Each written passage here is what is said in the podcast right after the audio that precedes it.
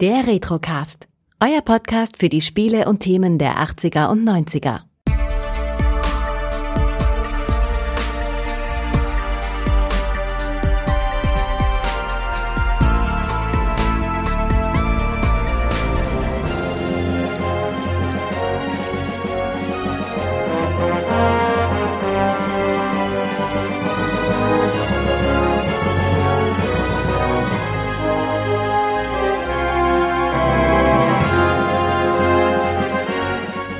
Herzlich willkommen beim Retrocast. Mein Name ist Kai und mein heutiger Flügelmann ist nochmal der Micha. Hallo. Hallöchen. Jetzt wissen die Leute wahrscheinlich schon direkt, um was es geht, wenn du sagst Flügelmann. Ja gut, sie sehen es auch im Titel vermutlich schon vorher. Also zumindest alle, die sich vorher durchlesen, was es äh, in den Themen geht, weil es ist ja kein Adventskalender mehr.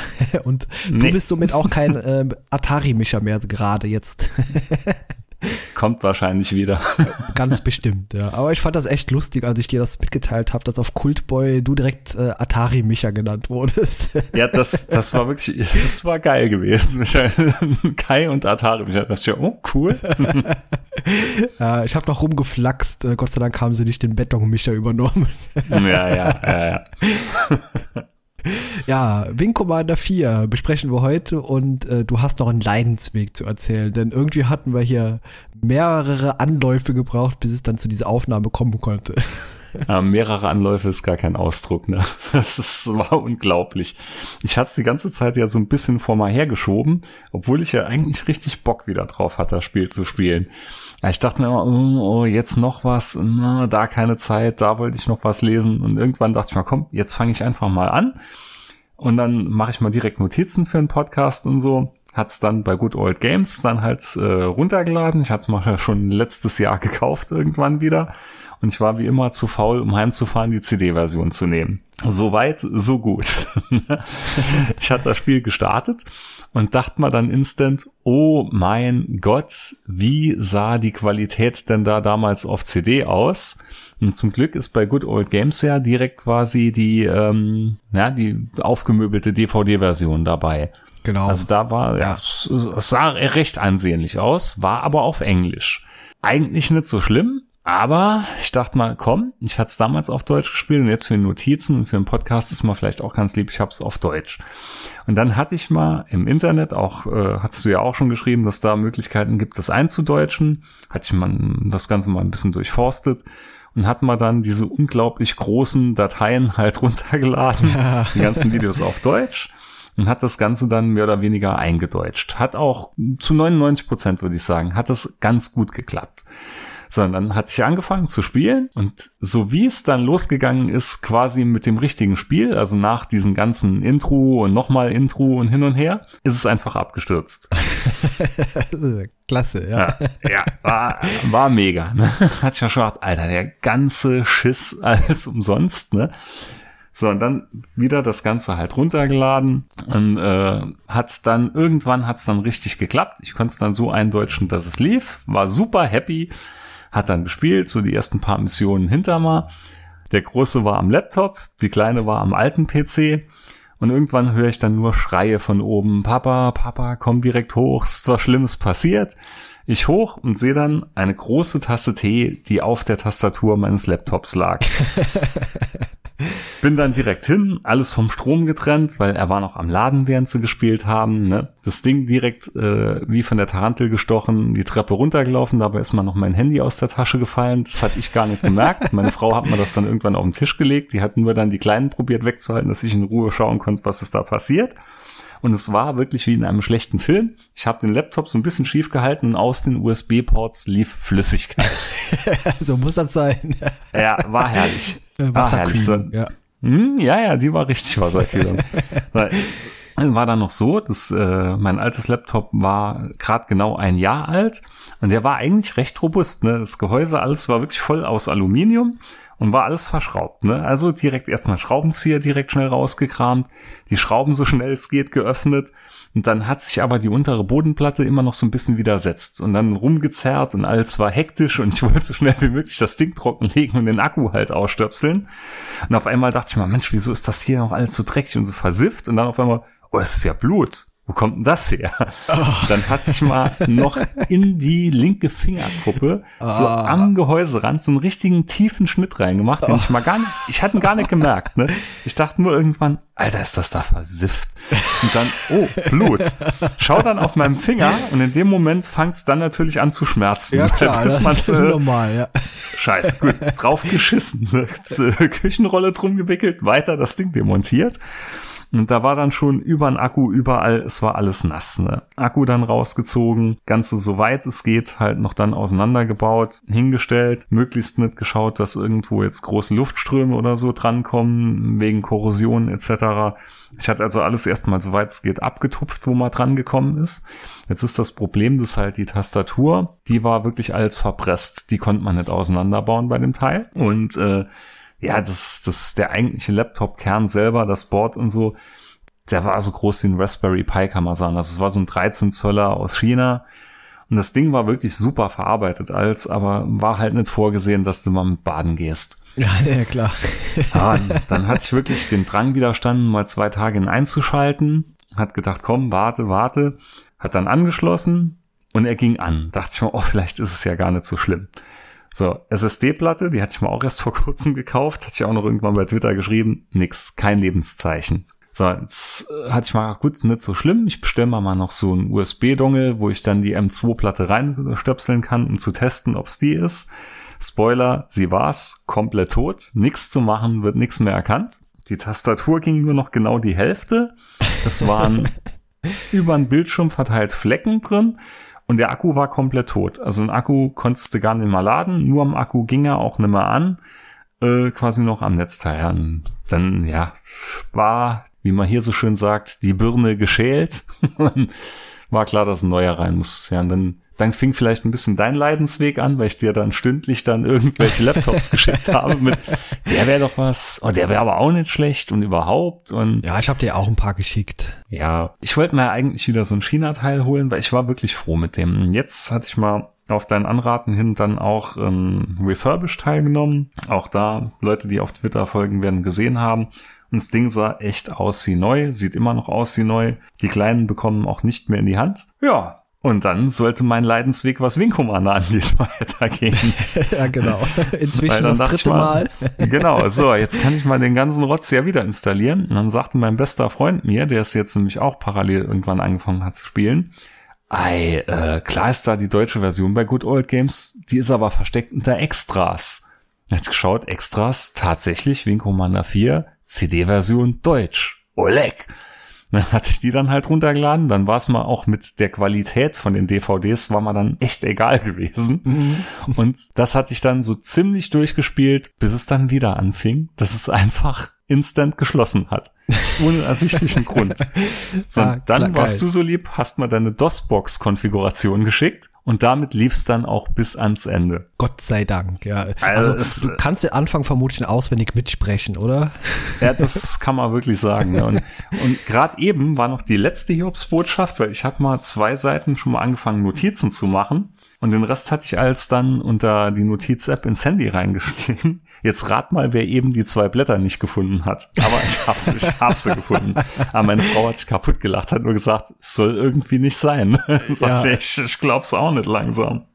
Ja, mal sehen. Also die Aufnahme beginnt zumindest bis jetzt gut und die letzten Aufnahmen mussten wir immer wiederholen, weil wir irgendwie nach äh, beide immer sagten, okay, Qualitätsmanagement äh, durchgefallen. Ja, ja, äh, mal ja, sehen, ob das diesmal besser klappt. Das QM-Team hat immer gesagt, nee, so nicht. Aber genau. ich habe heute früher mit dem Trinken angefangen. Insoweit müsste der Redefluss flüssig bleiben. Das ist gut. Ich habe auch schon fünf Liter Wasser intus. also solange die Blase drückt, äh, kann man ordentlich reden. genau das wollte ich damit sagen. Ja, ja, Wing Commander 4. Wir haben alle darauf hinaus äh, gefiebert, denn wir haben auch beim letzten Mal schon gedacht, nach Wing Commander 3, Spiel ist gut, aber aus der Erinnerung raus war der vierte Teil immer noch so ein Ticken besser. Ich glaube, ich hatte beim letzten Mal gesagt, dass mir das Dreier besser gefallen hat irgendwie. Aber jetzt muss ich es revidieren, nachdem es Vierer jetzt doch wieder durchgespielt habe, muss ich wirklich sagen, das Vierer war es bessere. Inhaltlich auf jeden Fall, von der Story her, von, von der Tragweite, von den Entscheidungen, die man treffen konnte. Doch war es Vier das bessere Spiel, muss man wirklich sagen. Bei dem Dreier hatte ich halt noch hart die, die verklärte Nostalgiebrille auf weil das halt damals so mindblowing war mit den ganzen Videosequenzen und so. Aber Vierer hat doch eine Schippe draufgelegt. Ja, definitiv. Und äh, eben nicht nur was äh, die Spielqualität, also der Inhalt angeht, sondern auch die Kulissen sind bedeutend besser hier. Also während mhm. das bei Wing Commander 3 noch eher so Bluescreen-Hintergründe waren, hat man sich hier deutlich mehr Mühe gegeben, auch Dinge aufzubauen. Ja, ja. Nee, das merkt man auch an. Also es ist ganz viel, mit ganz viel Liebe gemacht, auf jeden Fall.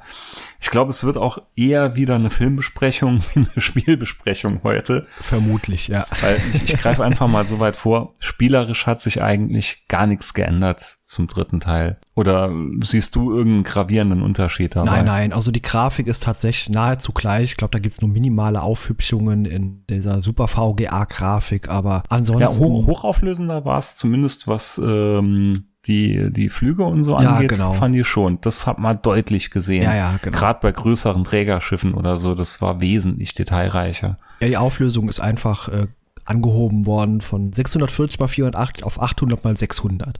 Deswegen sieht das einfach ein bisschen besser aus.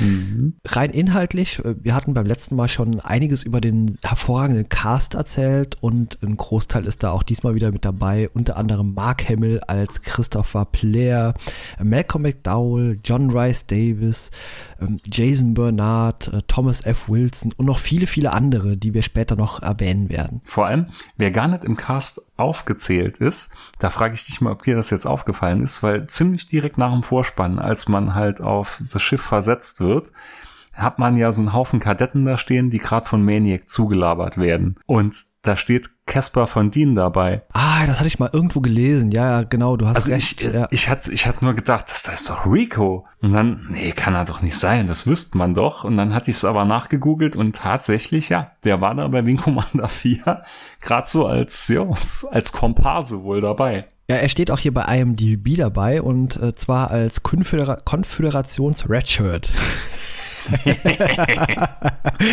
Muss man natürlich mit erwähnen. Ja, aber ich glaube, den sieht man auch nie mehr später. Nee, nee, soweit ja. ich weiß. Also zumindest ist er mal dann immer aufgefallen. Das kann sein, dass er wahrscheinlich irgendwo so als Ratsmitglied vielleicht irgendwo noch rumsitzt oder nicht entdeckt wurde. Aber da war halt wirklich, da dachte ich mir, da ist hundertprozentig Rico aus Starship Troopers. Ja, genau. Ist mir damals tatsächlich auch aufgefallen, als ich beim letzten Mal gespielt habe. Es ist schon ein paar Jahre her und jetzt beim Wiederspielen ist es mir tatsächlich nicht aufgefallen. Aber da habe ich auch nicht ganz so 100% hingeguckt, weil mir einfach noch so sehr viel in Erinnerung blieb.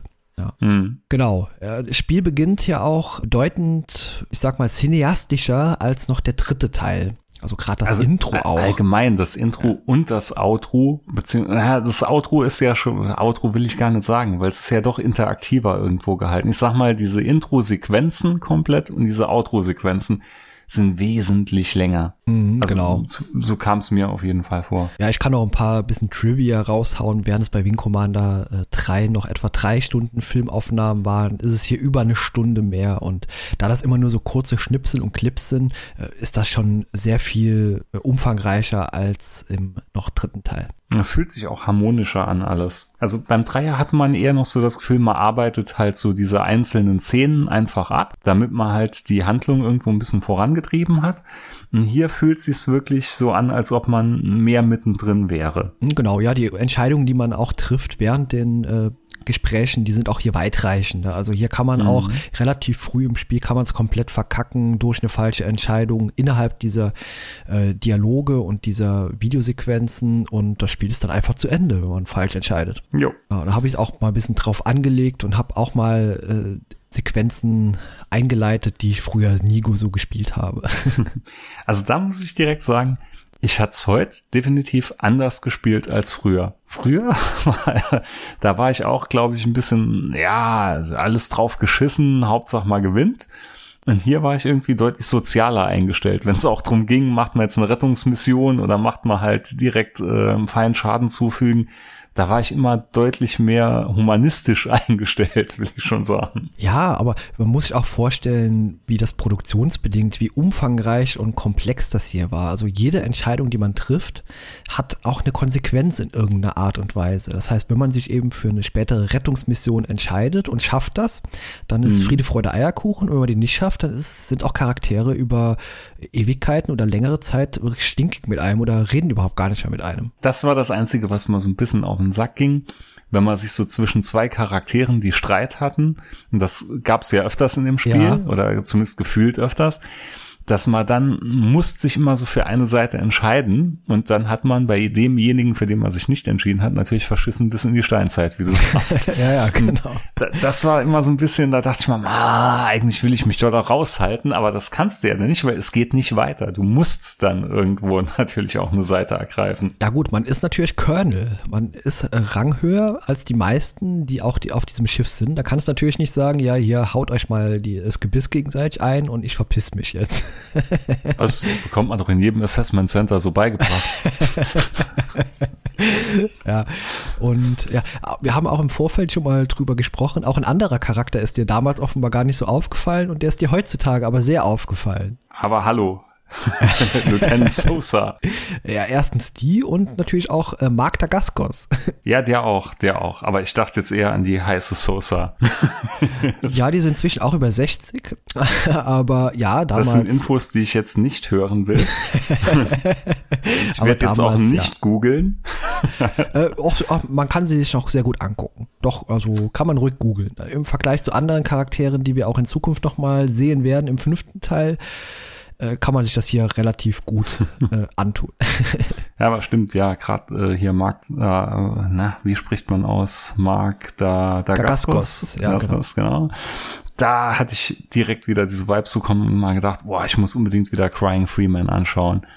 Und auch da die einzige DVD, die ich verliehen habe, wirklich die einzige im ganzen Schrank. und ich weiß bis jetzt immer noch nicht, wer die DVD hat. Falls es irgendjemand von meinen Freunden hört und er hat diese DVD, bitte Bescheid sagen. Bitte melde dich. Genau. genau. Weil ja, der läuft auf keinem Streamer. Ne? Der läuft weder bei Netflix, Amazon, ist nirgends drin. Ja. Eigentlich eine Schande. Ja, es ist immer so. Also genau der Film, auf den man Bock hat, der läuft natürlich dann nirgends. Ja. Ich würde sagen, wir steigen jetzt mal langsam beim Spiel ein. Ja, genau. Bevor jetzt die, die ersten Leute schon abspringen. Ah, das glaube ich nicht. Wir sind äh, spannend genug, so dass man auch zuhören kann. Denn die Leute wollen am Ende ja auch herausfinden, wie wir irgendwann mal weitermachen hier noch. ja. Oder weitermachen müssen. Was? Ich habe gerade so Störungen hier auf genau. meinem Headset. Ja, genau. Intro habe ich eben schon mal kurz angedeutet, ist äh, sehr imposant. Also man hört eine Melodie und dann kommt einem dieses Wing Commander förmlich entgegengesprungen und mhm. es geht auch direkt sehr tragisch los. Ja, genau. Man sieht einen konfigurierten Transporter. Ich weiß gar nicht, es wird sogar noch gesagt, es wäre ein Flüchtlingstransporter. Also es wird noch ein bisschen dramatischer gemacht, der halt plötzlich angegriffen wird von unbekannten Jägern. Die sehen auch schon ziemlich aggressiv aus enttarnen sich halt, also hatten auch schon Tarntechnik um sich gehabt. Ja, und tun den halt quasi ganz eiskalt zerstören, aber noch auf eine spezielle Art und Weise. Und zwar wird ein sogenanntes Flashpack, wird direkt ja auch so genannt, wohl getestet. Der Test verläuft erfolgreich, wie der, der Kommandant dieser feindlichen Flotte dann noch sagt und äh, das Schiff verbrennt quasi von innen raus. Ja, und das hört man auch per, Funkspruch, die schreien also alle. Und das mhm. ist, äh, mhm. da ging es mir damals schon alle Haare gestellt. Ja. ja, sondern macht der halt dieses feindliche Ass, was den Angriff geleitet hat, macht dann noch so anscheinend seinen Signature-Move und äh, genau. tut, tut eine Mine ausschleusen, tut zum Mitten Nachbrenner halt entzünden und reitet dann auf dieser Nachbrennerwelle auf der Explosion dann halt von dem Ort des Geschehens weg. Ja, das fand ich früher schon arg bescheuert. Als ich das Echt? zum allerersten Mal gesehen habe, habe ich, ich gedacht, geil. Ach, warum macht der das jetzt? Aber ich war auch nicht so Weil er es kann. Typ. Ja, ja, genau. Aber die Stimme im Deutschen, die ist schon sehr speziell und sehr, ich sag mal, im Vordergrund. Und die erkennt man auch wenig später direkt wieder. Ja, ja, das, das ist auf jeden, so. Ja. ja, ja, das ist auf jeden Fall so. Das ist auf, man sieht ihn ja auch noch kurz, so die Augenpartie sieht man ja durch diesen, diesen geilen schwarzen Helm, den er dann noch anhat. Ja, und nach dieser Sequenz sieht man auch direkt äh, der Rat oder sowas, was soll das sein? Äh, so, die finden sich dort zusammen. Ein Senat. Ein Senat, genau. Ein Senat. Ja, und da sieht man ja auch einen alten Bekannten, der offenbar inzwischen auch ein bisschen mehr in der, der Politik tätig ist. Genau, Gimli ist am Start. genau, ein bisschen größer hier. Äh, mir ist nie aufgefallen, wie groß der Mann scheinbar offenbar ja, ist. Ja, also, ja, ja. Ich glaube, das ist, das geht vielen Leuten nachher ja. der Ringe so, dass man sagt, oh, was, der ist ist ja größer wie 1,20. der ist schon durchaus imposant, ne? Ja, ja, definitiv. Ja, wir reden von niemand Geringerem als John Rice Davis als Senator James genau. Paladin Taggart. genau, also es ist im Senat ist halt richtiger Aufruhr. Er versucht dann das Ganze so ein bisschen äh, zu schlichten, probiert halt zur Ruhe aufzurufen und dann erzählt er halt schon von diesen ganzen Terrorattacken, die in momentan in den Grenzwelten halt stattfinden und dass die Grenzwelten eigentlich ja immer den Konföderierten in den Kilrathi-Kriegen beigehalten haben. Das hat sich mir nicht ganz erschlossen, weil das waren doch eigentlich auch nur Menschen oder Pilger, die dorthin gewandert sind. Wenn man dann sagt, die hatten die Konföderation unterstützt, ich sag mal, die saßen doch so oder so mit uns in einem Boot. Ja, genau, aber sag bitte nicht Pilger, da bekomme ich so komische Zuckungen. Ja, ich weiß, ich weiß, ich hatte auch schon meine Augen, das ist auch schon die ganze Zeit hoch und runter. ich, ich, ein bisschen Foreshadowing auf was ganz Schlimmes, was noch kommen wird irgendwann. Jedenfalls, ähm, ja, also das fand ich immer so ein bisschen komisch, weil warum sollten die dann komplett autark sein? Wenn sie ja sowieso irgendwann mal von der Erde dahin gestartet sind. Aber Schwamm drüber muss halt so sein, sonst wird die Story auch nicht funktionieren. Ich glaube, man hat auch vorher nie von denen gehört im dritten Teil oder so. Das ist jetzt halt hier so hingedichtet ein ja. bisschen. Und das sind jetzt halt diese Grenzwelten Union. Klar, das sind auch Menschen, wie gesagt, Aliens oder so gibt es auch offenbar aktuell keine, außer die Kilrathi, die jetzt aber nach dem gewonnenen Krieg keine große Rolle mehr spielen. Genau. Sondern die anderen Aliens, die man noch aus Wing Commander 2 kennen, tauchen auch gar nicht mehr auf, also werden gar nicht mehr erwähnt, diese Firecar.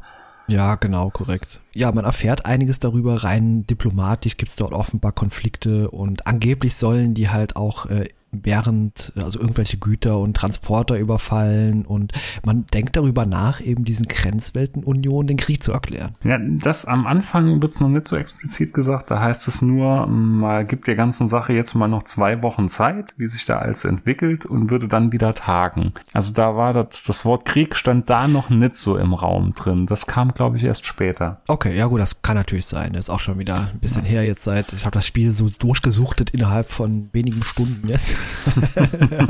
Da kann das schon mal ein bisschen durcheinander sein. Ja. Du kennst den Anfang ja in- und auswendig. Du hast ihn natürlich jetzt schon äh, 570 der, Millionen Mal gespielt. Genau, er wurde mir eingebrannt. Genau, deswegen äh, glaube ich dir das. Genau, dann wieder ein gut gemachter Szenenwechsel zu Moss Eisley.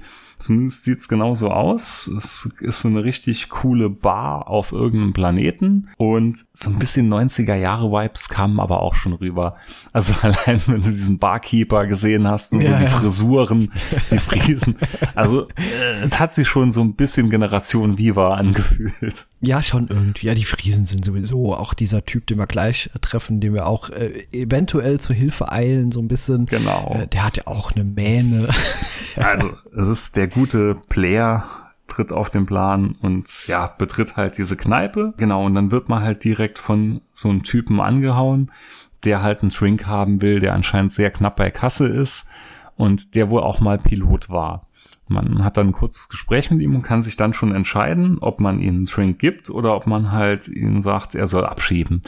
Da war jetzt meine erste Entscheidung in dem Spiel schon, ich habe den Drink gegeben. Habe ich auch gemacht, ja. Ja, ja dann, dann äh, bedankt er sich halt noch so und dann sagt er ja schon direkt den Satz, der Preis der Freiheit ist die ewige Wachsamkeit, während er geht. Und das ist ja auch quasi der Titel vom Spiel oder Spiel heißt ja Wing Commander 4 Price of Freedom. Aber das fand ich damals schon richtig cool. Also so die, mhm. den Einstieg schon, man war auch irgendwie direkt in der Handlung drin. Also bei Wing Commander 3 habe ich wirklich ein bisschen gebraucht, weil das natürlich mit Aliens und da, da war auch dieser äh, Ausgangspunkt ein anderer. Und hier atmosphärisch war ich hier direkt äh, voll Kanne drin. Auf jeden Fall. Man hat sich auch drauf gefreut, halt wie Schnitzel damals, dass es weiterging, dass es da neuen Content und so gibt. Also, ah, ich, ich glaube schon, dass man war da auch richtig mit Feuer und Flamme direkt rangegangen, wenn man die ja, alten Spiele gespielt hat. Ich habe ja ein traumatisches Erlebnis, das habe ich jetzt schon häufiger erzählt in der mhm. Vergangenheit und ich erzähle es jetzt auch an der Stelle nicht nochmal.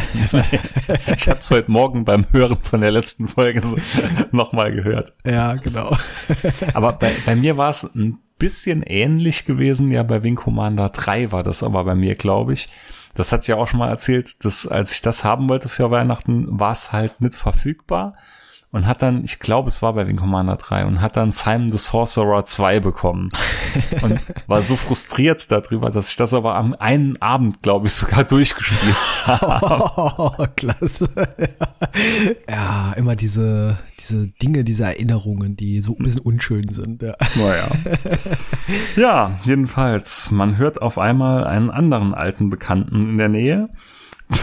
und zwar Maniac ist am Start. Ja, er ist voll in seinem Element wieder und er bekommt auch, während er flirtet äh, und jemand Abatschen. äh, direkt volle Kanne auf die rechte Backe. Ja, und dann erzählt er halt schon so ein bisschen, er redet einen ja direkt mit Pharma Blair an. Also weiß man schon direkt so ein bisschen, was Phase ist, dass man wohl kein Pilot mehr ist, dass man sich zur Ruhe gesetzt hat anscheinend und eher einen ruhigen, lauen Lebensabend verbringen will. Und ja, Maniac erzählt dann halt, dass man ihn wieder in den Dienst reinnehmen will, ab sofort, und dass er halt mitkommen soll. So, und dann passiert wieder ein anderes Ereignis, und zwar gibt's dann so eine leichte Rangelei, oder ja, ein bisschen Palaver halt in der gleichen Bar. Und da hört man auch schon diese vertraute Stimme aus dem Vorspann wieder der sich halt gerade äh, irgendjemand vorknöpft und man geht dann dazwischen und kann dann auch wieder entscheiden, ob man helft oder ob man einfach wegsieht auch da hatte ich mich wieder so, so verhalten, dass ich halt dazwischen gegangen bin. Und dann, ja, giftet man sich mit dem Typ ja so ein bisschen noch an. Ja, genau. Man geht so dazwischen und auch sehr, sehr nah. Habe ich mir gedacht, okay, die tragen keine Masken. da zuckt man heutzutage auch so ein bisschen. genau. Ja, genau. also die kommen sich sehr nah. Ich glaube, da sind noch zwei Handbreit dazwischen irgendwie gefühlt. Und ja, also unser Held, unser Christopher Blair, geht dazwischen und ich weiß nicht, meinst du, der hätte eine Schnitte gehabt gegen den Typen? Ich glaube eigentlich nicht, weil Blair ist ja schon gefühlt ein Kopf kürzer wie alle anderen in dem Spiel, ne? Also ja, er kommt älter. so ein bisschen, ja. klar. Ja, das hat nichts zu sagen. Und er hat Maniac ja noch dabei gehabt. Aber ja, ja, nee. ja, ja also ich, dabei gehabt. Ich, ich glaube, nee, wenn es hart, wenn's hart auf hart gekommen wäre, hätte er wahrscheinlich ein bisschen einen aufs Maul bekommen. Wahrscheinlich. Ja, genau. Aber gut, Maniac macht danach ja auch noch ein bisschen auf dicke Hose. Ja, ja, ja, ja.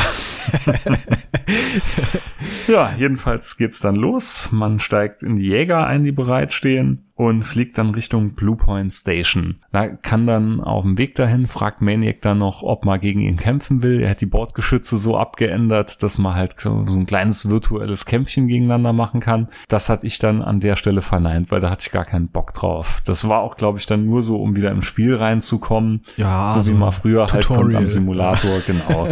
da hatte ich mir, ja, komm, das lassen wir. Das ich hab's gemacht und ich habe einmal eine Kurve geflogen, habe meine Geschütze aktiviert, habe einmal geschossen und schon hat er aufgegeben. War nicht viel. Hm. Ja. Ich es gar nicht getestet. Ja, und natürlich hat er dann direkt gesagt, ja, Glückstreffer, weiß er, wie Maniac ist. Ja, genau. Mhm. Hätte er gewonnen, hätte er dicke Hose bekommen wieder. Und Aber ich hatte gerade, ich hatte gerade Müll erzählt, nee, man fliegt noch nicht zur Blue Point Station, man soll zur Orlando Station fliegen. Und dort angekommen, passiert nämlich direkt wieder ein Unglück. Man sieht nämlich quasi, wie die genauso wie das äh, Zivilschiff im Vorspann auch wieder vernichtet wird von unbekannten Jägern und bekommt dann nur noch einen Funkspruch mit ein weiterer Sieg für die Grenzwelten. Genau, aber die Stimme ist auch schon wieder dieselbe, die wir eben schon gehört haben. Nachtigall, ihr hört der Trapsen. Ja, genau. Ob das zusammenhängt uns wird direkt eingepläut von Anfang an, wer hier offenbar der Böse ist. Genau, genau. So, und dann geht's zur besagten Blue Point Station weiter, wo man dann Tollwin trifft. Ja, äh, kurz vorher sieht man ja schon, da werden neue Schiffstypen gebaut mhm. und die werden später noch eine sehr, sehr wichtige Rolle einnehmen. Genau. Genau, man hört noch keinen Namen, man sieht nur, dass es ganz extrem große Trägerschiffe sind. Genau, die sehen auch irgendwie sehr windschnittig und flach aus, also nicht so klotzig und klobig wie die, die man bisher kannte, so also deutlich läng, lang, äh, länger, langgezogen und flacher. Mhm. Ja, so ein Tolvin erzählt dann einem, dass er halt die Existenz der Konföderation in Gefahr sieht, dass äh, ja die Kilrathi halt damals ein gemeinsamer Feind waren, dass dadurch die Menschheit halt so ein bisschen geeint wurde da hatte ich direkt so roten Vibes bekommen. ja, und jetzt, wo das Ganze halt fehlt, ähm, dass das halt so ein bisschen zerbricht. So, und man schickt dann halt Blair, also uns, äh, wieder in den aktiven Dienst, ins Cockpit. Man soll dann halt mal zu den Grenzwelten und so fliegen, einfach um ein Statement wohl zu setzen und um sich die ganze Sache halt auch mal anzuschauen. Ja, und dann geht's halt direkt weiter. Man kommt dann auf das besagte Schiff und zwar auf die, das war die Lexington, ne? Wo man zuerst drauf kommt. Ja, genau. Ja, genau, die Lexington. So, und da kommt dann die Szene, die ich eben angesprochen habe. Maniac erzählt halt gerade einen Haufen Kadetten, wie cool er doch ist. Und man lässt ja. Maniac dann ein bisschen auflaufen. So, man hätte mit dem Admiral auch über ihn gesprochen, aber man sagt ihm nicht über was. Ja, genau. Also er ist ja sowieso die ganze Zeit am Fluchen, dass er immer noch nur äh, Marshall ist und noch nie genau. befördert wurde und er eigentlich ein bisschen eifersüchtig auch ist und äh, vor allem auch vorhin, dass Blair dann direkt sagt, ja okay, wir fahren los oder fliegen los und er dann so was, wie, wo, äh, echt jetzt? Und ja, so ist es. Also irgendwie der Typ, der im Rang nie groß aufsteigt. Genau. Und dann kommt der erste oder der zweite nach Maniac alte Bekannte, Captain Eisen. Ah, da ging mir das Herz damals schon auf. Also es ist mhm. einfach so, so ein Charakter, der ist so liebenswürdig und der hat trotzdem ja. irgendwie eine gewisse Autorität auch. Ja, ja. Es ist so ein richtig cooler, so ein richtiger Führungscharakter irgendwo. Ja, genau. Alles andere als ein Batmiral, also das krasse Gegenteil von ähm, dem äh, Admiral Tolwyn. Weil der ist ja noch mal ein bisschen raubeiniger und hat irgendwie gar keine guten Charakterzüge gefühlt. Nee, nee. Und das hier ist so, so ein liebenswürdiger Papa-Ersatz, der aber auch irgendwie ein guter Chef ist. Was mich nur ein bisschen gestört hat, er hat eine andere Synchronstimme gehabt, den Wing Commander 3. Und da weiß ich noch, das hat mich damals schon, als ich es äh, das erste Mal ganz früher gespielt habe, hat mich das so ein bisschen genervt, weil ich fand die Stimme nicht so gut wie bei Wing Commander 3. Okay, gut, ist mir jetzt gar nicht so aufgefallen. Das liegt aber vielleicht daran, dass ich den vierten Teil deutlich häufiger gespielt habe und die Stimme mir tatsächlich präsenter ist als die von Wing Commander 3. Hm. Ja, so nimmt das Ganze dann seinen Lauf. Also die ersten Missionen, wir müssen jetzt alles nicht haarklein durcherzählen, was passiert, die wichtigsten Dinge. Genau, man geht erstmal Schiff so oder so auch ein bisschen ab. Man trifft Vagabond wieder aus dem ersten Teil, äh, aus dem äh, dritten Teil halt. Ähm, auch der hat sich halt wieder von der aktiven Reserve zurückgezogen an den aktiven Dienst, weil er halt anscheinend auch die Kohle gebraucht hat. Ja, genau. Und unter ja. anderem auch den eben erwähnten Mark Dagaskos, den trifft man ja auch. Genau, Cat Scratch. Ja, auch gerade frisch von der Akademie und er ist noch ein bisschen unsicher. Also der spielt da auch sehr gut und er spielt ja ansonsten eher so diese harten Haut drauf Typen. Und ja, brutal, brutal. Ja, das ist eigentlich genau das Gegengesetzte, weil ich hatte ihn halt am präsentesten aus halt, wie schon gesagt, Crying Freeman gekannt und aus, ich glaube, die Zeit der Wölfe hieß er oder irgendwas mit mit Wölfen, wo er auch so ein äh, ja so Martial Arts mäßig halt ja, ja genau. War. Der ist sehr, also das ist einfach ein, ein, Typ, der eigentlich nur ein einziger Muskel ist. Ja. ja aber ein definierter Muskel. Also ja, es ist eigentlich gar kein so so Muskelberg. Ne? Nee, nee, aber nee, nee halt, das nicht. Aber ich würde keine gelangt bekommen wollen von dem. Ja. Nee, nee, nee, nee. Ja, es geht jedenfalls dann erstmal in das Hellespont-System und äh, da sind Piraten am Start, die, die man vertreiben soll. Und das war geil, das ist mir hier auch wieder aufgefallen. Direkt bei der ersten Mission fliegt man halt auch dann ähm, quasi eine Station dort an, die auch halt wieder zerstört wurde. Und man sieht direkt nochmal aus dem Jump Point rauskommt, so ein Skelett auf einen zutreiben. Also quasi so ein Schleudersitz mit einem verbrannten Piloten. Und es ist nur bei, nur bei der Mission so, also zumindest ist mir da nur aufgefallen. Das war auch bei jedes Mal, jedem Mal, wo ich es neu gespielt habe, und ich hatte es ja verdammt oft neu gespielt in den letzten Wochen, ist mir das direkt wieder aufgefallen. Also das war wohl mit Absicht auch so gemacht. War ein kleines, cooles Gimmick gewesen. Ja, ein Maniac ist halt dann nach und nach, merkt man halt, ist überzeugt. Es waren auf jeden Fall die Grenzwelten. Weggebaut, weiß noch nicht so richtig, was er davon halten soll. Und Cat Scratch kommt dann später raus stammt wohl von den Grenzwelten. Und das äh, bringt dann schon so ein bisschen Spannung in die ganzen Charaktere rein. Weil man merkt schon, dieses ganze Schiff ist sich nicht so eins. Ist das wirklich richtig, was man da jetzt macht? Weil es geht ja nach und nach schon so, dass man auch Missionen gegen die Grenzwelten erstmal fliegen soll. Ja, genau. Also es entwickelt sich hier schon so langsam zu einem handfesten Politdrama, würde ich es fast nennen. Mhm. mhm. Also klar, man weiß nicht, welche Absichten haben die. Man weiß nur, dieser komische Typ, gut, auf, ab den Namen haben wir bis jetzt noch gar nicht an, genannt oder erfahren äh, von diesem Superpiloten, der heißt ja äh, Caesar. Mhm. Und ja, man denkt die ganze Zeit, okay, das ist offenbar hier unser Antagonist äh, des Spiels. Ja, aber da steckt noch mehr dahinter. Sag mal ehrlich, hast du das damals so kommen sehen, wie es am Ende gekommen ist? So ganz Weil früh im Spiel noch nicht, ich, oder? So ganz früh auf keinen Fall. Vor allem, es, ja, es werden ja ein paar Sachen so eingestreut. Ne? Es beginnt dann ja, dass man ab und zu zu Eisen in die Kabine geht und ja, immer wenn man reinkommt, packt er ja direkt schon so eine Art USB-Stick und so direkt weg, macht den Rechner direkt aus. Man fragt ihn dann ja, äh, ob er noch am Arbeiten ist. Und er erzählt dann nur, nö, er schickt seinen, ich glaube, Enkelkindern oder so, schickt er einfach mal Briefe heim, die er gerade geschrieben hat und gibt sich so ein bisschen bedeckt. So, und kurz darauf wird Eisen dann ja abgelöst und es kommt ein anderer Captain an Bord. Man weiß aber nicht genau, warum Eisen abgelöst worden ist. Ne? Und das streut dann ja auch schon wieder so ein bisschen Misstrauen in die Richtung rein. Ja, vor allem wird das ja noch enorm angezogen. Also dieser erwähnte Captain von dir, Captain Hugh Paulson, glaube ich, heißt, da ist genau. auch ein sehr bekannter Darspe äh, Darsteller. Äh, John Spencer spielt den. Das ist jetzt wieder so der typische Batmiral. Ja, ja, genau. Das ist jetzt eher wie so, so, so ein Chef, mit dem man nicht so gut Kirschen essen ist, würde ich mal sagen. ich sag mal, das ist einer, der lässt nicht mit sich reden. Ne? Der sagt halt ja, straight, ja. das wird jetzt so gemacht und Ende Gelände. Ja, warum haben die eigentlich alle so ein kleines Stöckchen da immer? das, das, an das Stöckchen müsste ich auch wieder denken, der Captain Harris Gedenkstab. genau, ja hauen die dir damit auf die Finger, wenn du irgendwas falsch machst oder zeigen die damit nur? Also ich habe diesen, diesen Sinn von diesem Stöckchen noch nicht so ganz begriffen, ja, ob das einfach nur Autorität ausstrahlen soll. Wahrscheinlich, wahrscheinlich. Vielleicht kommt es irgendwann mal wieder in Mode. Umhang, Stöckchen und Monokel. Ja, genau. Ja, genau, ja. wie du schon sagst, absolut unsympathischer Typ und auch in den nächsten Missionen hört man irgendwann, Captain Eisen wäre abkommandiert worden, der hat das Schiff verlassen. Genau, sondern dann kommt so die erste Mission, die halt ein bisschen wichtiger für den Spielverlauf wird und ähm, das ist halt eine Mission, wo anscheinend eine Biotechnikerin aus einem Gefangenenlager gerettet werden muss. Weil die wird noch wichtig später im Spiel. Hast du einen Wasserschaden bei dir? Bring schnell das Laptop in Sicherheit. Nee, ich mache nur gerade mal, Moment, das ist mein Handy. Ich bekomme gerade bekomme gerade äh, ja, fünf, sechs Mails am Stück. Nee, warte, ich hab's jetzt ausgemacht. Das schneiden wir wieder raus. Aber ich lasse es vielleicht einfach spaßhalber drin. Ja, jedenfalls, man muss so eine Biotechnikerin, Biokonvergenztechnikerin, Sich richtig ja, Biokonvergenz-Chemikerin, glaube ich. Oder Chemikerin, sogar. noch extra. Ja, ja, genau, genau. Noch wichtiger, ja. Genau, dann Klammer auf Bachelor, Bachelor, Master, Bachelor.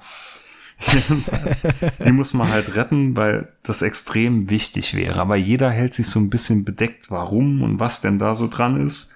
Maniac bekommt auch von ihr eine gezimmert irgendwann im Spiel aber man spricht gar nicht groß mit der, man weiß nur, die gibt's und die ist halt da irgendwann. Und dann kommt so eine Szene im Spiel, die fand ich ganz witzig und zwar, man schaut sich dann so eine TV-Übertragung an, wo Tolvin interviewt wird und er macht da so richtig einen auf den Schönen. Ne? Nein, es ist alles in Ordnung und die Grenzwelten sind doch unsere Freunde und man merkt schon so richtig, es war so schleimig und dass er halt einfach ja, nur den ja. Medien erzählt, was die Medien hören wollen ganz großes Kino. Also das, äh, das ist Wahnsinn, wie unsympathisch er das Ganze rüberbringt, ja, ja. obwohl er eigentlich halt sympathisch sein will. Ja, ja, genau. Ja, also wieder äh, schauspielerisch von allen exzellent gespielt. Also da gibt's, ist mir jetzt wirklich niemand aufgefallen im kompletten Cast, wo ich sage, oh, okay, nicht so glaubwürdig, hm. sondern alles äh, sehr, sehr gut. Hm, genau.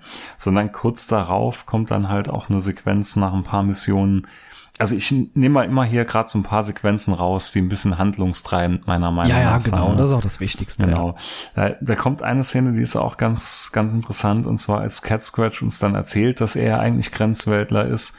Und dann fragt er Blair so richtig, ob jetzt so der Krieg anfängt oder ob es so ist, wenn ein Krieg anfängt. Und dann kann man ihm halt auch ein bisschen Recht geben, beziehungsweise kann das Ganze runterspielen und so.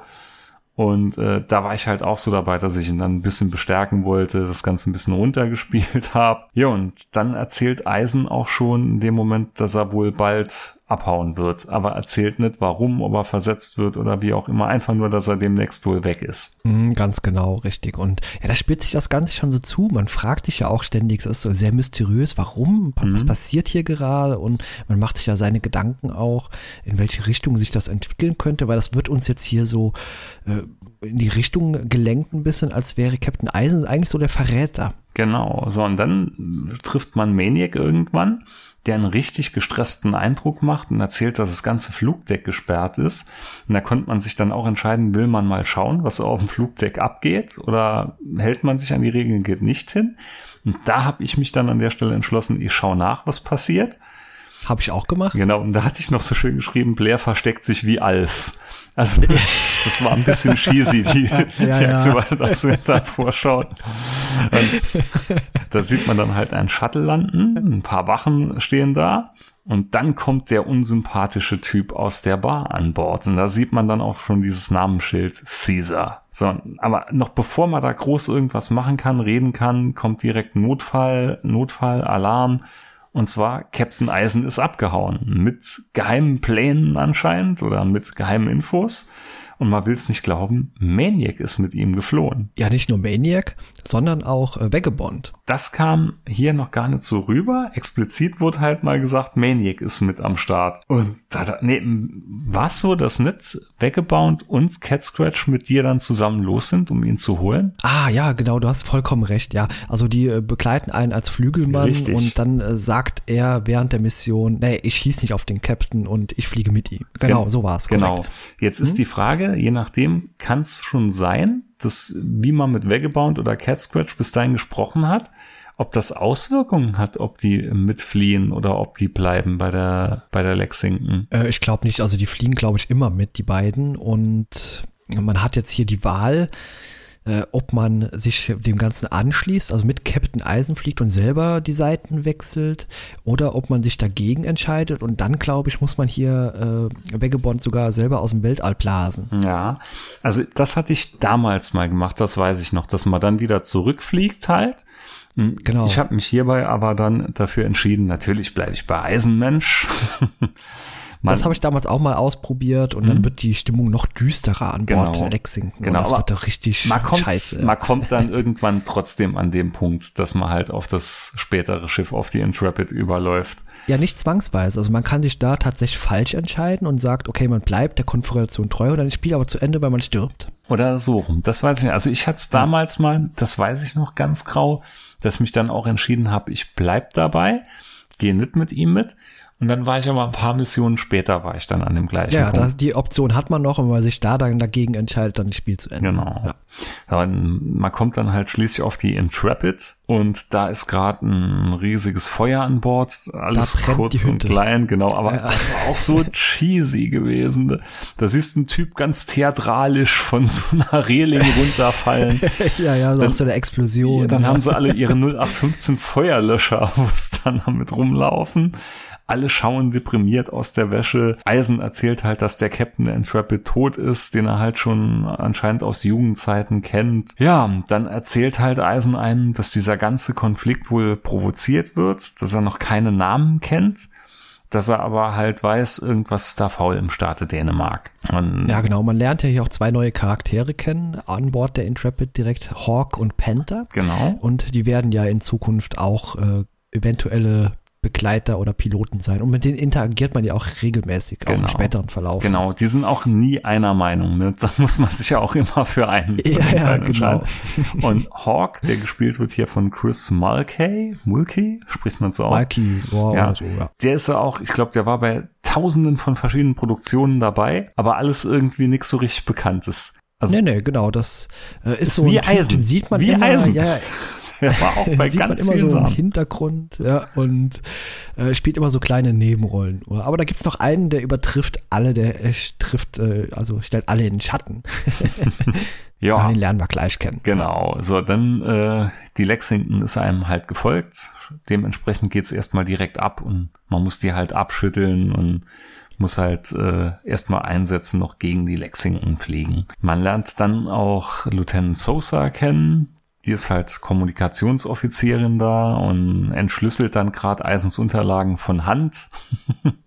Das ist ja, auch, auch ganz super, witzig, ja. wie sie mit großen Leitsordnern da sitzt und alles so durchgeht. Ja. Ich finde äh, dieses äh, Kommandodeck auch super. Also wie gesagt, die Brücke, haben wir erfahren, der Captain ist samt Brücke äh, oben weggesprengt worden und jetzt haben die so ein Büro eingerichtet, wo so ein Joystick steht. Alter, der Joystick. Dieser Joystick. Ne?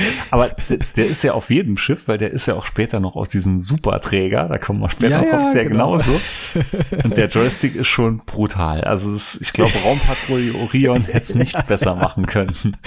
Das ist klasse. Vor, ja. vor allem, ich glaube, die Schicht muss sich doch jede Stunde abwechseln, weil sonst hast du doch einen Kreuzschaden. Die stehen da alle, als ob sie einen Kleiderbügel verschluckt hätten, haben ganz majestätisch einen Arm auf diesen übergroßen Knüppel liegen und bewegen ja. keine Miene. ja. ja, die stehen stocksteif dort. Äh, wird übrigens auch häufig von einer relativ hübschen Frau äh, gesteuert. Genau, genau. Ja. Weil Maniac tätschelt sie einmal so an und das ganze Ja, und dann Schiff, geht der Joystick so nach vorne. Genau. ja, klasse. Ja, die, die Sosa, die sitzt an so einem uralten PC irgendwie direkt daneben. Genau, mit einer brutalen, riesigen Brille, die ihr unheimlich gut steht. Und das meine ich ja. jetzt ernst, ne? Ja, ja, das mein, äh, fand ich damals auch sehr ansprechend. Mhm. Ja. Ich habe mal sogar aufgeschrieben hier, was ein Steuerknüppel im CIC-Raum. so. Ja, okay. Ja, dann geht's ein bisschen weiter. Ähm, Eisen soll halt Captain werden entschließt man sich dann, weil ja, der alte Captain ist ja tot, es lebe der neue König. Ich gehe dann mal noch in den Hangar rein und lerne dann Pliers kennen. Der hat die Stimme von Homer Simpson Dem traue ich deshalb direkt. das ist mein absoluter Lieblingscharakter innerhalb dieses gesamten Spiels. Vor allem, eigentlich müsste man den Typ aus der nächsten Luftschleuse werfen, wenn man sieht, was er später alles noch so tut. Ja, aber der ist, Jet, er ist genial. Er ist immer am Fressen. Ja, er ja. schiebt sich immer irgendwas in die Backen rein.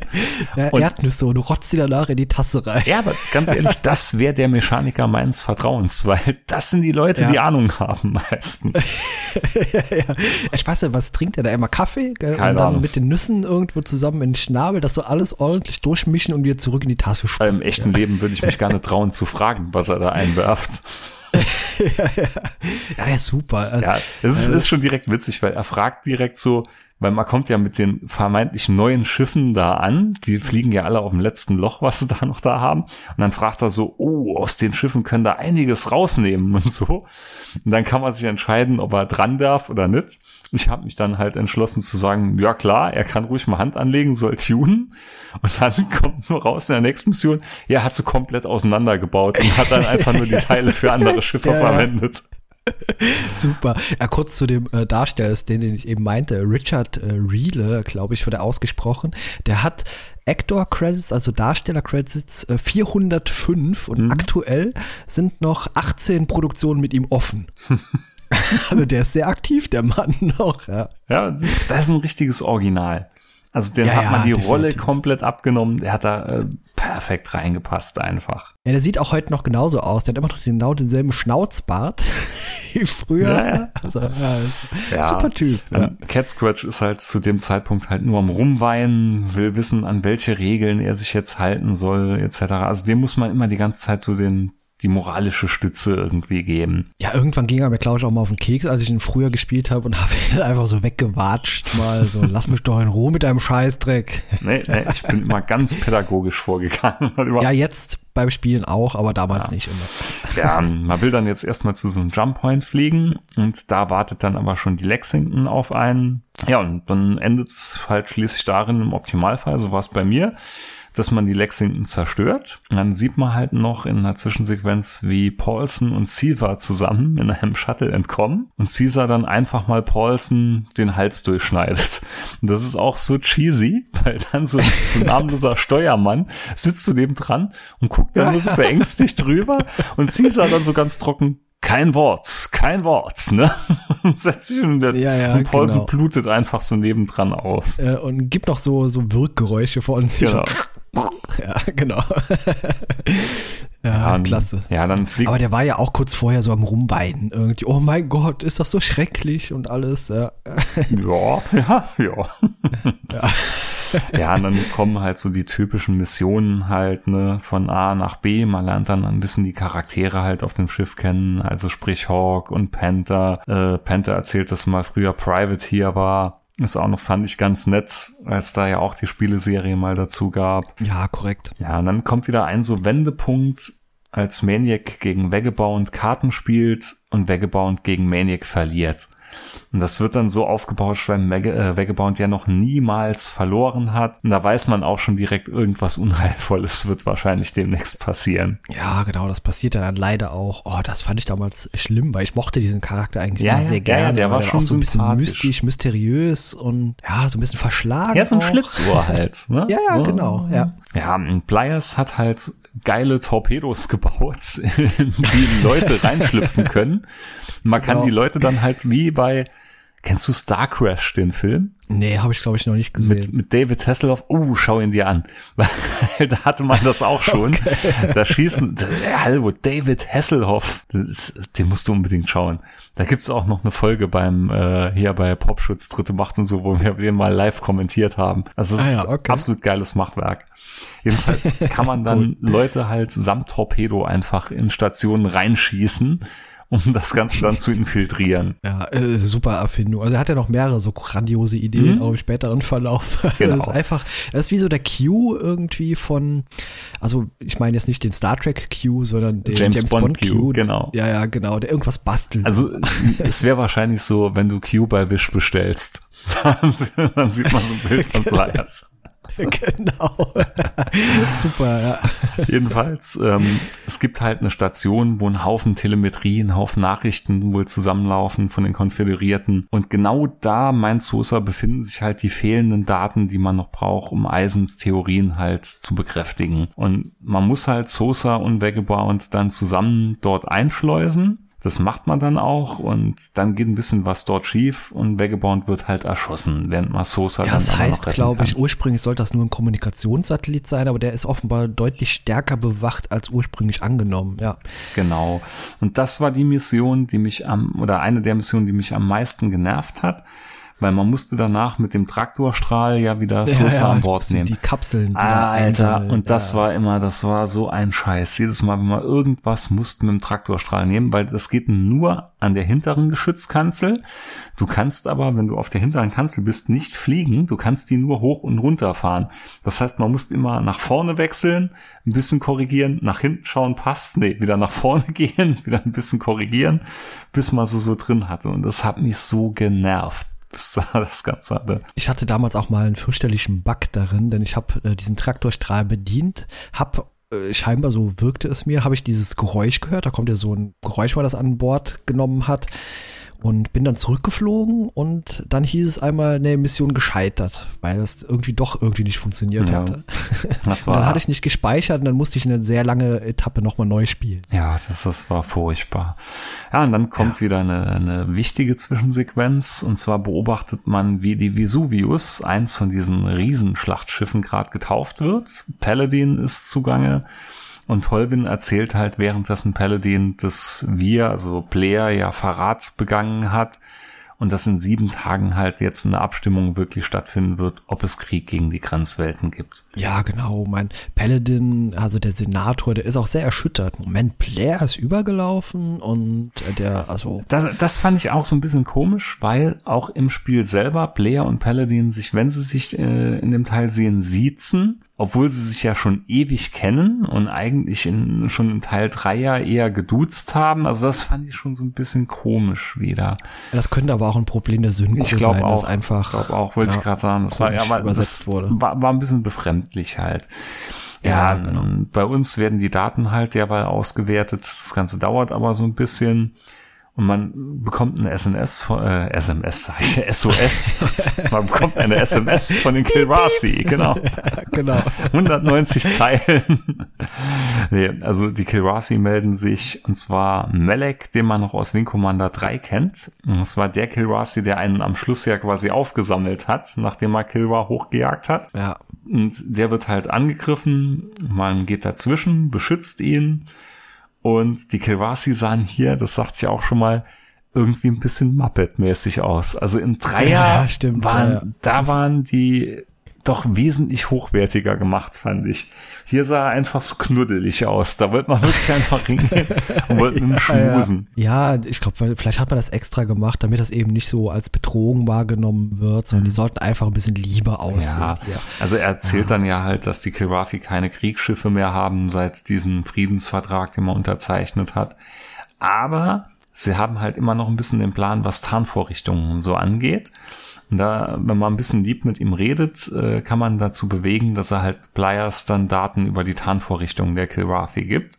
Und dann hat man zumindest die Möglichkeit einigermaßen, ich sag einigermaßen, weil so ganz ausgereift ist die Technik nicht von Pliers, dass man dann die Möglichkeit bekommt, sich zu tarnen. Ja, genau. Nur einer, mein hier Hawk, der mag die Kirathi nicht so sonderlich gerne. Und das wird ja im fünften Teil dann auch nochmal sehr auf die Spitze getrieben. Mhm. Gut, hier war es recht schnell kein Thema, weil Hawk hatte eine Ansage von mir bekommen und äh, ja, damit war der war das Ganze auch gehalten dann da drin. Ja, ein Eisen hat schließlich die Daten dann alle bekommen von Sosa und fliegt mit denen weg, weil er sagt, er hat immer noch einen Haufen Freunde hier im Senat und so und probiert dann dort was zu bewirken. Und die Intrepid wird dann Admiral Wilford, heißt er, vorgesetzt. Ähm, der meldet sich aber immer nur per Funk zu uns. Ja, kennst du den Typ? Ähm, Peter Jason. Wo hat ja. Peter Jason noch überall mitgespielt? Wahrscheinlich bei äh. TNG oder so. Der wird später der Captain der Midway in Wing Commander 5 sein. Ich sehe gerade, der hat, oh Jesus, der hat aber auch verdammt viele Rollen gehabt. Das ist ja Wahnsinn. Weil der war, der hat bei Karate Kid sogar mitgespielt, sehe ich gerade. ja, wirklich, das ist Wahnsinn. Karate Kid nur 48 Stunden. Sie leben, Jagd auf Roter Oktober, Roseanne, eine schrecklich nette Familie war er mal dabei. Mortal Kombat ja. hat er auch mitgespielt. Wahnsinn. Ja, und wie gesagt, das ist der Captain aus dem fünften Teil. Hm, gut, den werde ich bald ja. wiedersehen dann. Ja, wird dir dann direkt auffallen. Also mir ist es damals nicht direkt aufgefallen, weil da ein bisschen Zeit dazwischen vergangen ist. Mir kam der bekannt vor und erst als ich Jahre später Wing Commander 4 nochmal gespielt habe, hat es da Klick gemacht. Ja gut, man sieht ihn aber auch nicht so richtig. Ne? Es ist ja, ja immer ja. so nur durch die Übertragung. Er sitzt immer am Schreibtisch, so ein bisschen schlecht ausgeleuchtet. Also so richtig äh, totalen Erkennungswert, zumindest auch auf den alten, ähm, na, auf den alten Videos. Die waren ja auch nicht so hoch auf, auflösend gewesen noch. Äh, ja, richtig. Erkennt Wie würdest du den charakterlich einschätzen? Solide. ja, genau. Ich würde auch nicht sagen, Batmiral, er weiß zwar genau, was er da ansagt und so, aber ich würde sagen, es ist eher so. Ja gut, da, da kommen jetzt auch dann ja, er gibt uns ja mehrere Missionen und dann kann man selber, genau, kann man selber ja auswählen, welche Missionen man fliegt.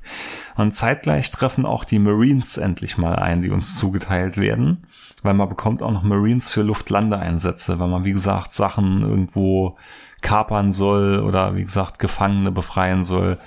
Da kommt dann der gute Decker an Bord mit seinen Leuten. Ja, super Typ auch. Mhm. ja, äh, das fand ich bei äh, Teil 5 da auch ein bisschen befremdlich, weil da kriegt er so eine Mickey-Maus-Stimme als Synchro-Stimme und äh, er hat hier so eine richtig harte Marine-Stimme und äh, achte mal drauf, wenn du den in Teil 5 hörst. Okay. also, ja, ja der, der ist halt auch so ein bisschen kontra Kilrafi, der erzählt, dass er jahrelang da in Gefangenschaft bei denen war. Ist mhm. dann auch nicht so amused, dass man halt jetzt einen Kilrafi-Planeten oder eine Basis war, muss man retten. Genau, eine Kilrafi-Basis war es. Genau, der Admiral meldet sich dann halt wieder, dass immer wieder auch Schiffe verschwinden in einem Sektor, obwohl keine Feinde wohl da sind. Man springt dahin und die Elektronik spinnt total. Und das war auch so ein kleiner Arc in dem Spiel, der hat mich ein bisschen genervt weil. Ja, weil alles so geflimmert hat genau. immer nur und ja. Genau, ja, äh, das Ganze hat man dann aber auch relativ schnell gestoppt wird dann auch noch mal, man bekommt mit, dass da irgendwie auch ein Großkampfschiff in der Nähe ist. War jetzt auch nichts so Besonderes erstmal dabei. Ja, das, die Missionen sind natürlich alle sehr generisch, klar, aber sagt, äh, interessanter am Spiel sind wirklich die Videosequenzen und die Entscheidungen, die man trifft. Aber die Missionen selbst, irgendwann habe ich mir auch diese ganzen Videosequenzen von dieser DVD runtergeholt und habe mir das so als kleinen Minifilm zusammengeschnitten. Kann gut gehen, muss aber nicht. Nachdem, ja. ja. Ja, und dann kommt ein Punkt, wo Decker irgendwann mal alleine loszieht, während wir nicht da sind und einen Gefangenen macht. Und das war dann auch schon wieder ein geiler Wendepunkt. Und zwar, er nimmt Tolwyn gefangen. Hm, ja, sehr krass. Ja. Da habe ich auch damals gedacht, wow. Mhm. Und also es war ja so, dass irgendwo jemand flieht. Das sieht er auch von der Station oder von einem Schiff. Und ja, Moment, da ist doch einer, den schnappen wir uns mal schnell. Genau. Ja, und Tolwyn erzählt dann einem hm, was vom Pferd, dass er halt gehört hätte, es gibt Putschisten man, man spricht ihn dann ja, halt, definitiv. man spricht ihn dann halt auf Caesar an. Und dann erzählt uns Tolwin, naja, es gab da auch mal Geheimprogramm, von dem hätte er auch nicht alles gewusst, das sogenannte GO-Programm. Und das war dann so, Khan! Da sollten halt Leute ja. genetisch genau. optimiert genau. werden. Genau, und äh, Caesar ist halt ein Produkt von diesem GO-Programm. Ja, und dann erzählt er halt, er will ja auch den Krieg verhindern und er ist ja so lieb und man ist doch auch so lieb und man kennt sich so lange, man hat so einen großen Bizeps und man soll ihn doch freilassen. Und macht man dann natürlich alles nicht. Ja. Aber Maniac lässt sich einlullen von ihm. Und Maniac lässt ihn dann wirklich frei. Ja, und dann ist die Kacke wieder ein bisschen am Dampfen. Ja, vor allem mit dieser Begründung, mit der er freilässt. Aber es ist doch der Admiral. Genau. ja. Aber dann kommt auch ein Punkt, wo halt Decker und Maniac streiten. Und da gebe ich dann Decker den Vorzug und Maniac bekommt richtig schön mal eine aufs Maul. Ja, ja, der bekommt richtig auf die Zähne. Genau. Und der ist danach auch ein bisschen sauer, und das war mir auch egal. Nee, also es ist so, wenn man, wenn man sich so entschieden hat, das wusste ich noch von damals, dann hilft Maniac einem dann nicht mehr, wenn man dann sagt, lösen und angreifen, könnte man nur, ne, sorry, Boss, kein Bock. Und ja, genau. wenn man es umgekehrt gemacht hat und man muss halt irgendeine Basis infiltrieren, dann sagt Decker dann, ja, wir lassen uns jetzt mal Zeit. Und man muss dann halt noch mit mehreren Jägern und so kämpfen. Deshalb, Armeniak war sowieso, hat ja eh nie gehört. Insofern war es wurscht. genau. Ja, jetzt weiß er, warum er immer nur Marshall geblieben ist. Genau. Ja, und dann konnte man sich halt mehrere Missionen halt aussuchen. Da hatte ich mir aufgeschrieben, ich habe mich dazu entschieden, dann erstmal Jäger zu klauen. Dann ähm, kam eine Mission, wo Cat Scratch dann in Gefahr kam, als man einen Konvoi angreifen wollte. Und da konnte man dann entscheiden, ob man die Mission abbricht und ihnen hilft oder ob man draufgehen lässt und den, Ko äh, den Konvoi dann halt kapert. Und gut wie ich bin, hatte ich ihn halt gerettet. Ja, mal wieder mit Traktorstrahl. Genau, herrlich in dem Moment hatte ich es wieder gerade Sosa bereut. freut sich und ja, das haben wir jetzt noch gar nicht so erzählt. Sosa und eben dieser Cat Scratch, die haben so ein bisschen angebandelt. Ja. Hätte ich es vorher gewusst, hätte ich ihn draufgehen lassen. der? Nö, keine Ahnung, wo der ist. keine Ahnung. Keine Ahnung. ja. Ja, und dann entdeckt man halt auch wieder einen Transport, und Blyers findet dann an Bord diese Gullideckel, so nenne ich sie mal, also diese Flashpacks. Das ist die lustigste das Szene so im gesamten geil. Spiel. Das ist ja. so geil. Er nimmt, er nimmt diese, ich sag mal, Mine, ne? Und lässt sie einfach ja. den Boden fallen. Hinten dran laufen alle Panik im Rechen weg. Und er sagt dann so ganz trocken, hm, ist nicht hochgegangen, scheint also von außen gezündet zu werden. Ja, total. Auch diese Szene, er holt das so erst ans Ohr, schüttelt dran genau. und dann hält das so vor sich und lässt einfach auf den Boden fallen. Ja, wirklich mega. Aber stimmt, nee, da hatte ich jetzt gerade äh, Mist erzählt, man hat keinen Transport. Das war mit den Jägern, die man halt geklaut hat. Das waren nämlich diese Dragons gewesen, die man dann direkt auch aus dem Anfang vom Spiel sieht. Also die Schiffe, die sich ja, auch genau. tarnen können.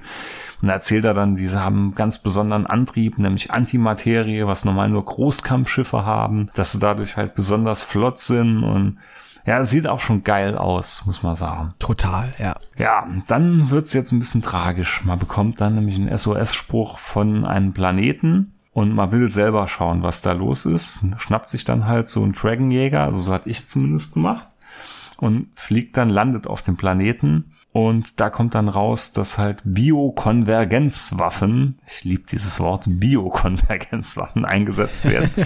und zwar in Form von Nanobots die wohl genetisch selektieren. 90 Prozent der Bevölkerung wären tot. Man sieht das dann auch noch, ein, Doktor, den man dann trifft, der zuerst gar nicht mit einem reden will, weil man ja mit diesem vermeintlich fremden Schiff dort landet, die die Angreifer ja auch benutzt haben. Kann man dann mhm. schließlich auch überzeugen, dass man einen von den Lieben ist. Dann macht er halt so einen Leichensack auf und da sieht man dann so richtig oh, krass, einen aufgelösten ja. Körper. Das sah schon geil aus. Der zieht so Fäden noch an dem Leichensack mit sich. Das Auge ist so freigelegt. Also sah schon so richtig so. Bäh. Ja, chemische Massenvernichtungswaffe hat man hier eingesetzt. Ja, schon sehr, sehr hart. Ja, das, das perfide war ja nicht chemisch, es ging ja auf die Gene. Ne? Er erklärt ja dann ja, auch genau. Blair, man kann das ja genau selektieren. Wenn man sagt, zum Beispiel Leute, die einen Körperfettanteil von so und so viel Prozent haben, kann man ausrotten.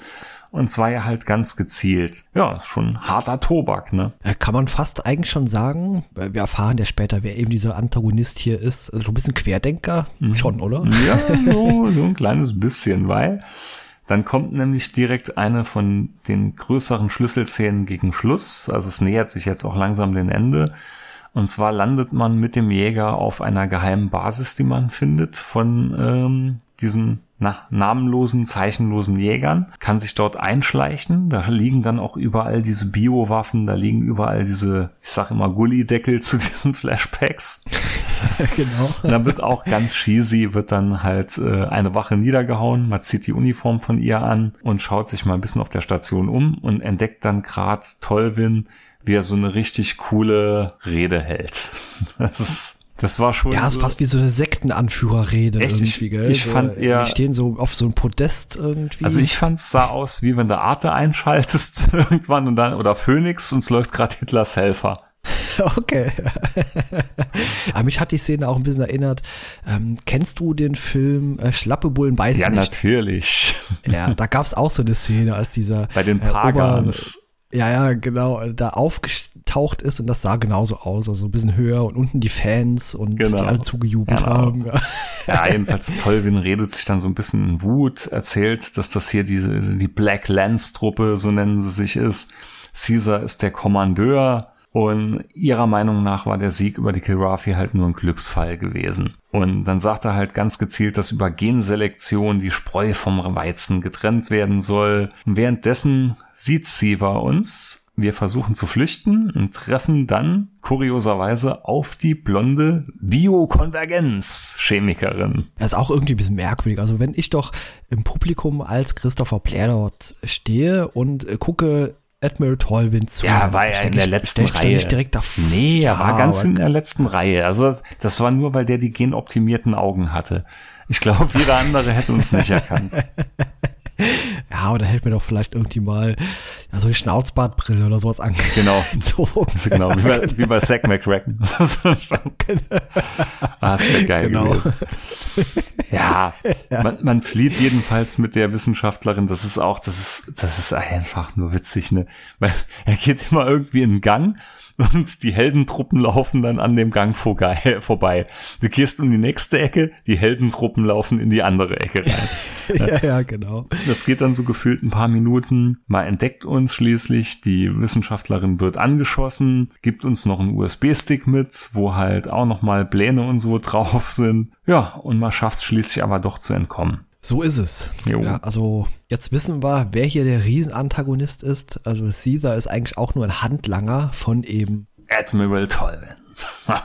ja, und jetzt nimmt das Ganze noch viel mehr Fahrt ja, auf. Es wird also, tragischer jetzt. Es wird jetzt, finde ich, ja, immer es wird tragischer. jetzt so ein richtigen Thriller irgendwie. Genau, ja. weil dann hatte man die Möglichkeit, einen Präventivschlag zu führen hätte dann aber müssten Haufen Zivilisten töten. Da musste man irgendeiner so Superbasis vorbei. Und da hat sich dann auch wieder, hat sich mal hier noch aufgeschrieben, ich will keine Zivilisten töten. Das war dann auch eine harte Mission, muss ich sagen. Und da musste man, die war, hart, die war, ja. die war richtig hart gewesen.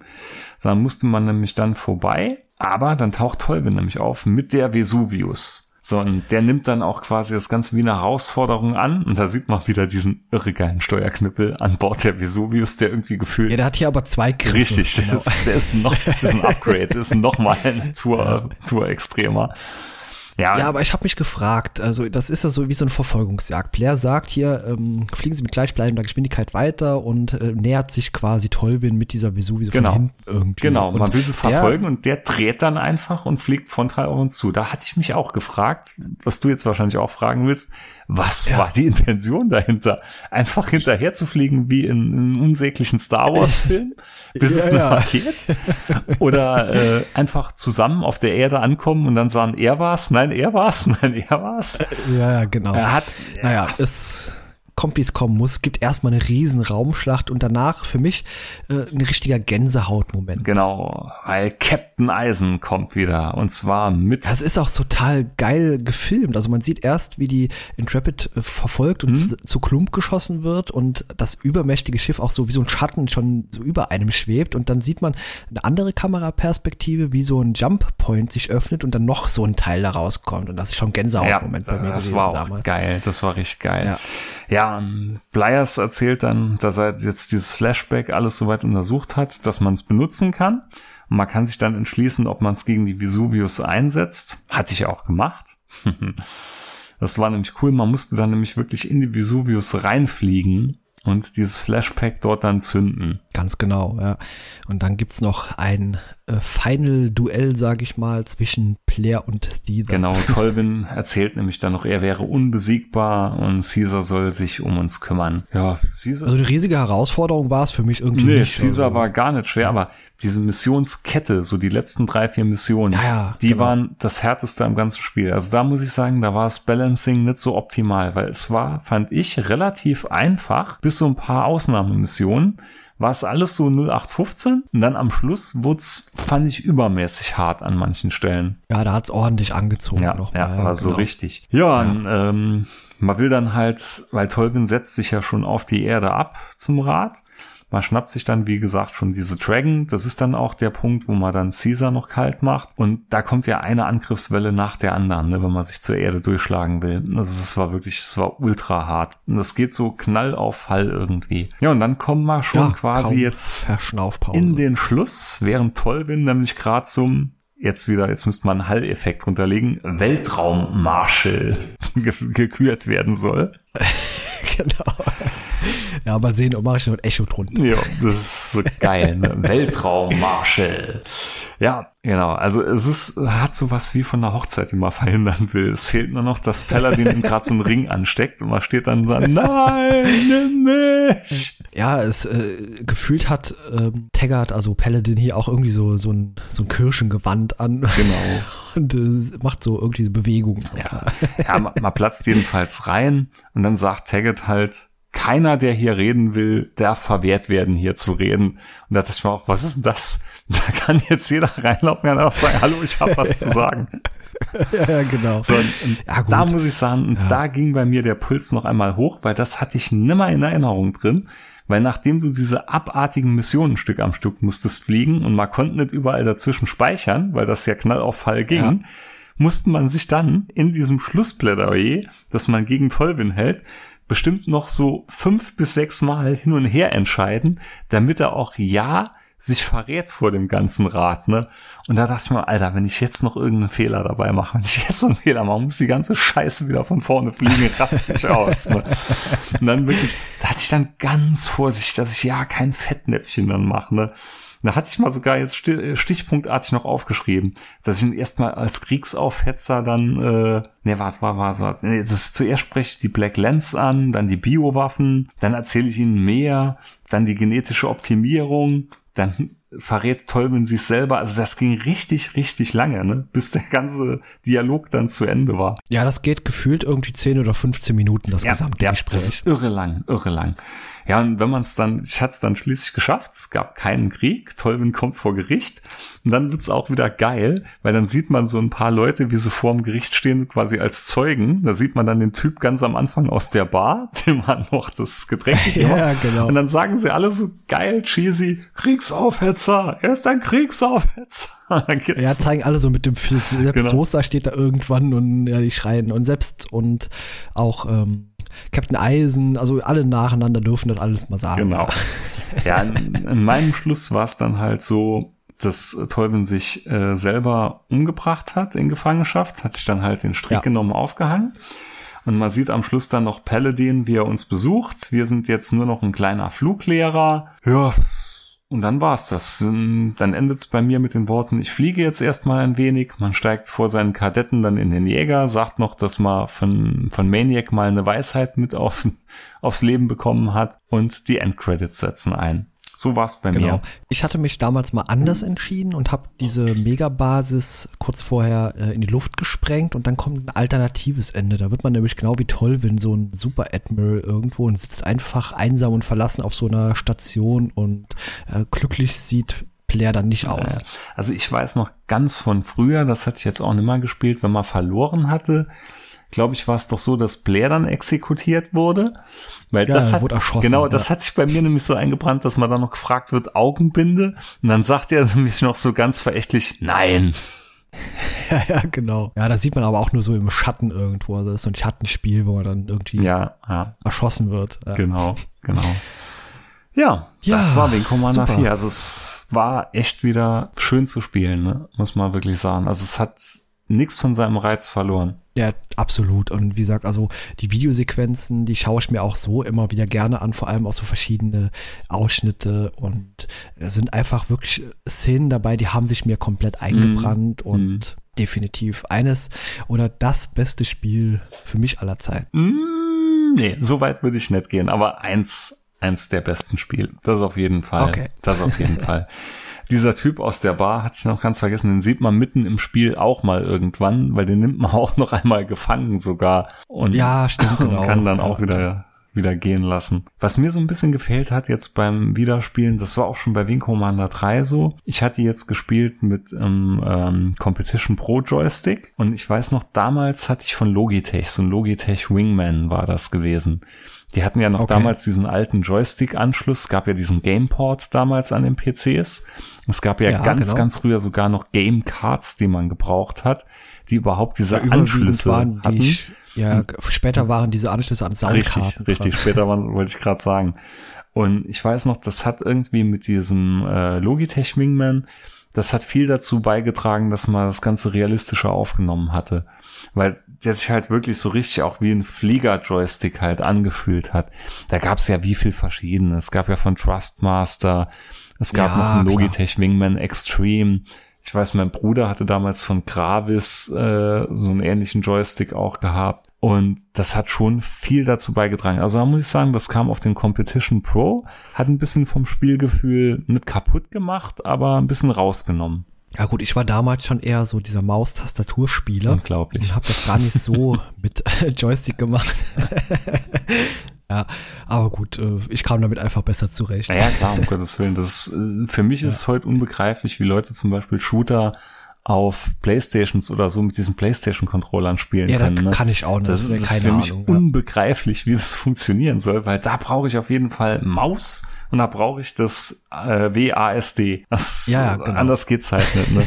da wäre ich, wenn, wenn ich dann schon diesen kleinen Joystick irgendwas in der Hand habe, also diesen Gamepad und müsste da, ne, unmöglich. Geht nicht. Verstehe ich nicht. Ja, also ich hatte, das war so ein. Standard-Tastendruck damals bei Wing Commander. Wenn man gestartet ist, erstmal F gedrückt, alle Waffen aktiviert und dann Steuerung G, damit die synchron feuern. Das war so die Standard-Tastenkombination, die ich immer gedrückt habe. ja, sehr cool. Ja, ich glaube, sonst Sind wir für heute- würde ich sagen, würde ich sagen, sehen wir uns irgendwann demnächst wieder bei Wing Commander 5.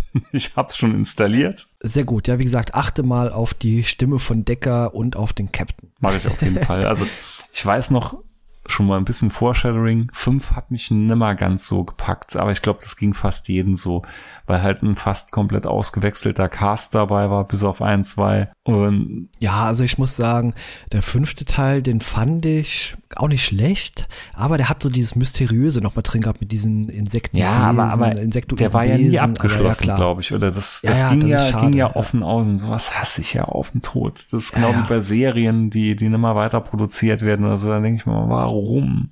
Naja. Ja, ganz genau. Ja, Gut. Naja.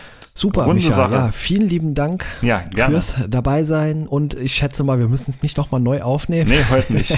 Das QM-Team sagt, das ist alles in Ordnung. Ich sehe hier Daumen hoch. Genau, super. Ja. ja, vielen lieben Dank nochmals und bis zum nächsten Mal dann. Tschüss. Jo, ciao. Ihr wollt selbst dabei sein? Ihr findet uns unter www.retrocast.de, bei Twitter unter retrocast-de oder kontaktiert uns per E-Mail unter info@retrocast.de. Ebenso freuen wir uns auf Bewertungen bei Apple Podcast.